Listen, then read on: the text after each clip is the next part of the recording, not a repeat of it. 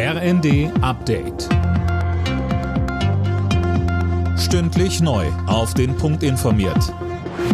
Ich bin Finn Riebesell. Guten Tag. Die geplante Gasumlage kommt wohl zum Oktober. Das wurde aus Regierungskreisen bekannt. Für die Verbraucher heißt das noch einmal zusätzliche Kosten.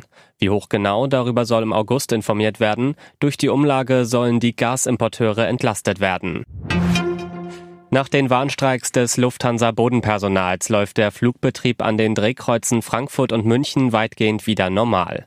Der Ausstand war am frühen Morgen beendet worden. Mehr von Dirk Justus. Gestern gab es etwa 1000 Flugausfälle. Betroffen davon waren mehr als 130.000 Passagiere.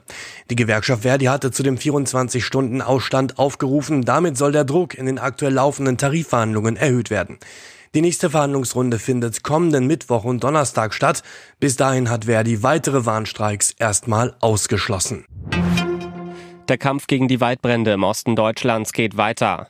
Die Lage in der sächsischen Schweiz bleibt angespannt, ist aber nicht außer Kontrolle, so das Landratsamt. Linda Bachmann berichtet. Zuletzt wurden einige Brände eingedämmt, andere haben sich weiter ausgebreitet. Größere Einsätze gibt es im Bereich der Bärenfangwände und des Friensteins.